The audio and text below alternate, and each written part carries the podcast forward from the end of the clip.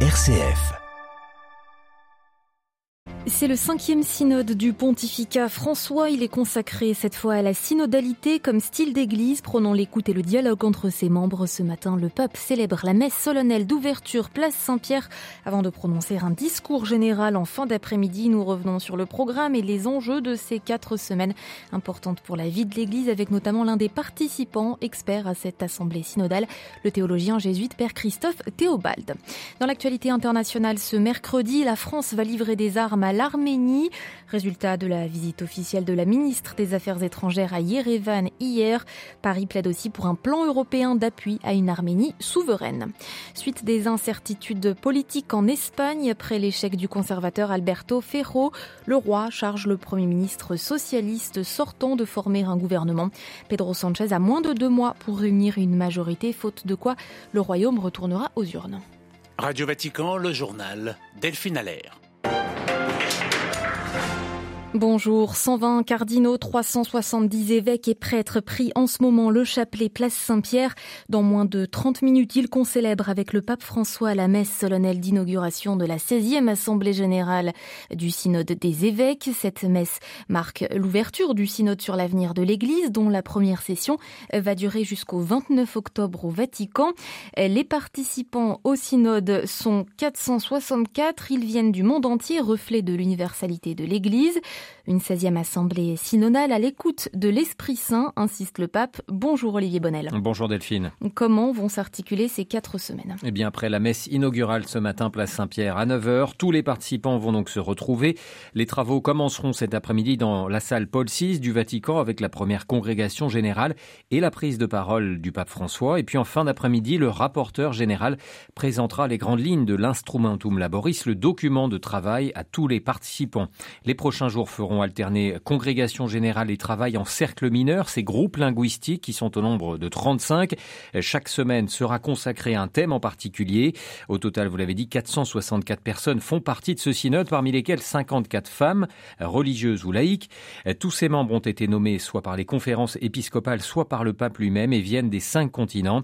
Comme à chaque synode, des délégués des églises orientales seront aussi présents. À noter, Delphine, enfin, la présence de deux évêques chinois, le pape François qui veut écouter toutes les voix dans l'Église. Et justement, la dimension essentielle de ce synode sera l'écoute, Olivier. Oui, le pape y tient particulièrement. Être synodal veut dire s'accueillir les uns les autres, ainsi en ayant conscience que nous avons tous quelque chose à témoigner et à apprendre en nous mettant ensemble à l'écoute de l'esprit de vérité, expliquait-il samedi dernier lors de la grande veillée de prière écuménique place Saint-Pierre.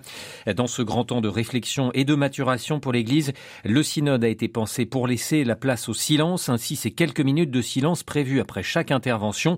Le synode, rappelle François, n'est pas non plus un parlement ou un salon, mais bien un espace où chaque baptisé apporte sa voix. La richesse de l'Église se perçoit si l'on réussit à s'écouter les uns les autres avec beaucoup d'humilité, de fraternité, souligné encore il y a quelques semaines le cardinal Ulrich, le rapporteur général de cette assemblée. Merci Olivier Bonnel. Portée spirituelle, particularité, le synode selon François, c'est l'objet de notre dossier dans quelques minutes. Restez avec nous. Et en ce mercredi 4 octobre, mémoire de Saint François d'Assise doit paraître aussi à la mi-journée l'exhortation apostolique du pape intitulée Laudate Deum, louer Dieu. Elle porte sur la crise climatique. L'actualité internationale marquée cette nuit par cette première dans l'histoire des États-Unis. Le chef républicain du Congrès américain, Kevin McCarthy, a été évincé, victime de querelles internes à son parti. Après un débat tendu à la Chambre des représentants, 216 élus ont voté sa destitution, dont 8 républicains contre 210. Les républicains ont donc fait la différence. Un remplaçant à la Chambre basse doit être choisi la semaine prochaine. Le président Biden appelle à une élection rapide. La France va livrer du matériel militaire à l'Arménie. C'est ce qu'a annoncé hier soir la ministre française des Affaires étrangères en visite à Yerevan. Catherine Colonna exprimait le soutien de la France après l'exode de plus de 100 000 réfugiés du Haut-Karabakh. Marie-Christine Bonzon. Catherine Colonna a déclaré, je cite, que la France a donné son accord à la conclusion de contrats futurs forgés avec l'Arménie qui permettront la livraison de matériel militaire à l'Arménie pour qu'elle puisse assurer sa défense. La chef de la diplomatie française a expliqué cette annonce en soulignant que l'Azerbaïdjan, fort de ses revenus pétroliers et du soutien de la Turquie, n'avait eu de cesse de s'armer pour entreprendre des actions. Catherine Colonna n'a pas indiqué la nature ni la quantité des équipements militaires que la France va fournir à l'Arménie, mais elle a assuré, je cite à nouveau, que Paris agira avec esprit de responsabilité et sans aucun esprit d'escalade. Et lors d'une conférence téléphonique que le président américain Joe Biden avait organisée pour discuter avec les alliés des États-Unis de l'aide à l'Ukraine, Madame Colonna a souligné auprès du chef de la Maison Blanche la nécessité de soutenir l'Arménie. Participant à cette conférence téléphonique depuis Erevan, la chef de la diplomatie française a plaidé pour l'Arménie, qu'elle a décrite au président Biden comme, et je cite, une démocratie sous pression de la Russie et dont l'intégralité territoriale est mise en cause ou menacée par l'Azerbaïdjan. Marie-Christine Bonzon pour Radio Vatican. Tolérance zéro affichée en Israël contre les agressions de croyants, c'est ce qu'affirme en tout cas le Premier ministre Netanyahou dans un communiqué hier soir. Sans référence directe à un événement précis, le Premier ministre de l'État hébreu réagit après une énième agression contre des pèlerins chrétiens à Jérusalem, où des fidèles juifs ont à nouveau craché sur leur passage alors qu'ils cheminaient sur la Via Dolorosa. La vidéo a tourné sur les réseaux sociaux. Nous allons prendre des mesures d'urgence contre ce genre d'action, assure le chef du gouvernement israélien. Euh, des faits euh, récurrents dont le cardinal Pizzaballa, patriarche latin de la ville trois fois sainte, observe une progression sur la période récente. Un millier d'arrestations en Inde dans la lutte contre les mariages d'enfants, c'est le résultat de la deuxième campagne gouvernementale contre ce fléau. Sur sa population euh, d'un milliard d'habitants, l'Inde compte plus de 220 millions d'enfants mariés selon les chiffres de l'ONU. L'Italie endeuillée par cet accident de bus survenu hier soir dans la région de Venise. Entre Mestre et Marghera, au moins 21 personnes sont mortes, dont des touristes étrangers, ukrainiens, français et allemands. Le bus est tombé d'un pont enjambant une voie ferrée et a pris feu. Le patriarche de Venise, monseigneur Francesco Moralia, s'est rendu sur place pour bénir les dépouilles des victimes décédées. Il appelle à prier. Près de 300 migrants, tous vivants, arrivés à bord d'une embarcation hier aux Canaries d'origine subsaharienne. Ils ont été pris en charge par les secours de l'archipel espagnol au large du Maroc. Depuis quelques années, cette route migratoire vers les Canaries est particulièrement empruntée en raison du durcissement des contrôles en Méditerranée centrale. La suite des turbulences politiques espagnoles après l'échec la semaine dernière de la tentative d'investiture du conservateur Alberto Núñez Ferro, le roi des Charge Pedro Sanchez d'essayer de former une majorité.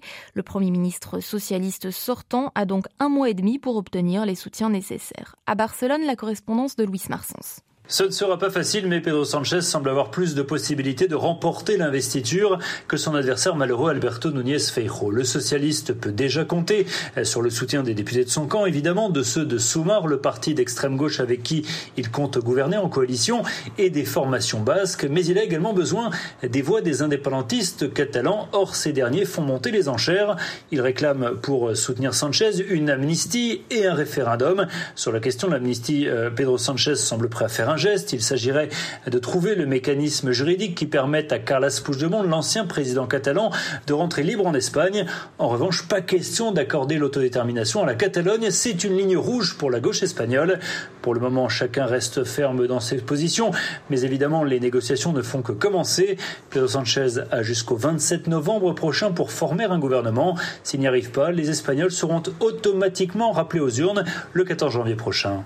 Barcelone, Luis Marsens pour Radio Vatican. Des excuses pour avoir exécuté des civils pour la première fois hier. L'armée colombienne a demandé pardon aux familles des victimes tuées par des soldats dans l'objectif de les présenter à tort comme des guerrilleros morts au combat, une pratique connue en Colombie sous le nom de faux positifs. Et puis au Mali, un important convoi de l'armée continue sa progression vers le nord du pays, région bastion de la rébellion séparatiste Touareg qui a repris les armes contre l'État central.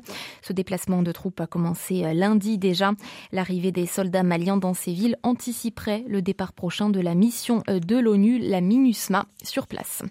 Bruxelles signe un accord avec l'Éthiopie. Le document cadre acte une étape vers la normalisation des relations. La signature avait été, elle, suspendue en raison du conflit dans la région septentrionale du Tigré.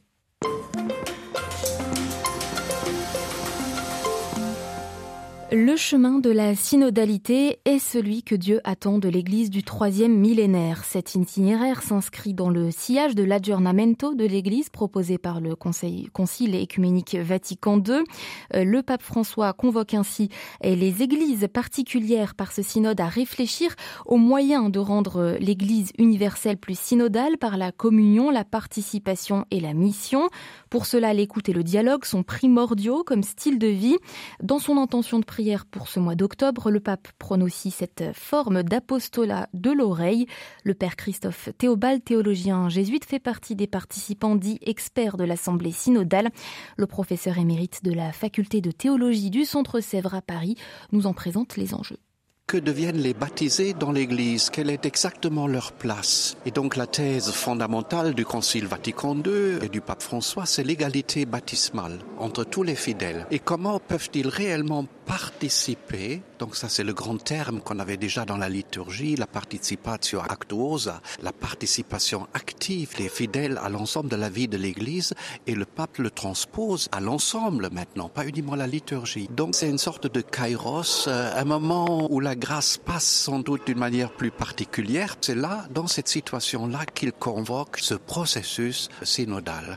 Est-ce que ce processus donc nécessaire d'écoute synodale est-il euh, l'occasion aussi de faire vivre l'universalité de l'Église et aussi où le signe de crispation existante a dépassé? Ce processus fait vivre les églises locales dans l'Église universelle, c'est-à-dire il fait prendre conscience aux églises locales qu'ils euh, sont toute l'Église. Mais pour ça, chaque Église locale doit s'ouvrir au continent et ensuite à l'Église universelle. Et le pape a déjà dit très clairement, il faut que les textes descendent ensuite de nouveau sur le plan local. Évidemment, nous vivons dans une église où il y a beaucoup de divisions. Jérôme Fouquet appelait ça l'archipélisation de l'église. Et donc le processus synodal a pour objet de dépasser les conflits par l'expérience de l'écoute parce qu'il y a une sorte de crainte d'un certain nombre de fidèles. Il ne faut pas majorer non plus les difficultés et les résistances, mais les résistances sont là et il faut les écouter. Il y a une sorte de peur, une crainte qu'on touche à la structure fondamentale de l'Église. Et donc là, le Concile Vatican II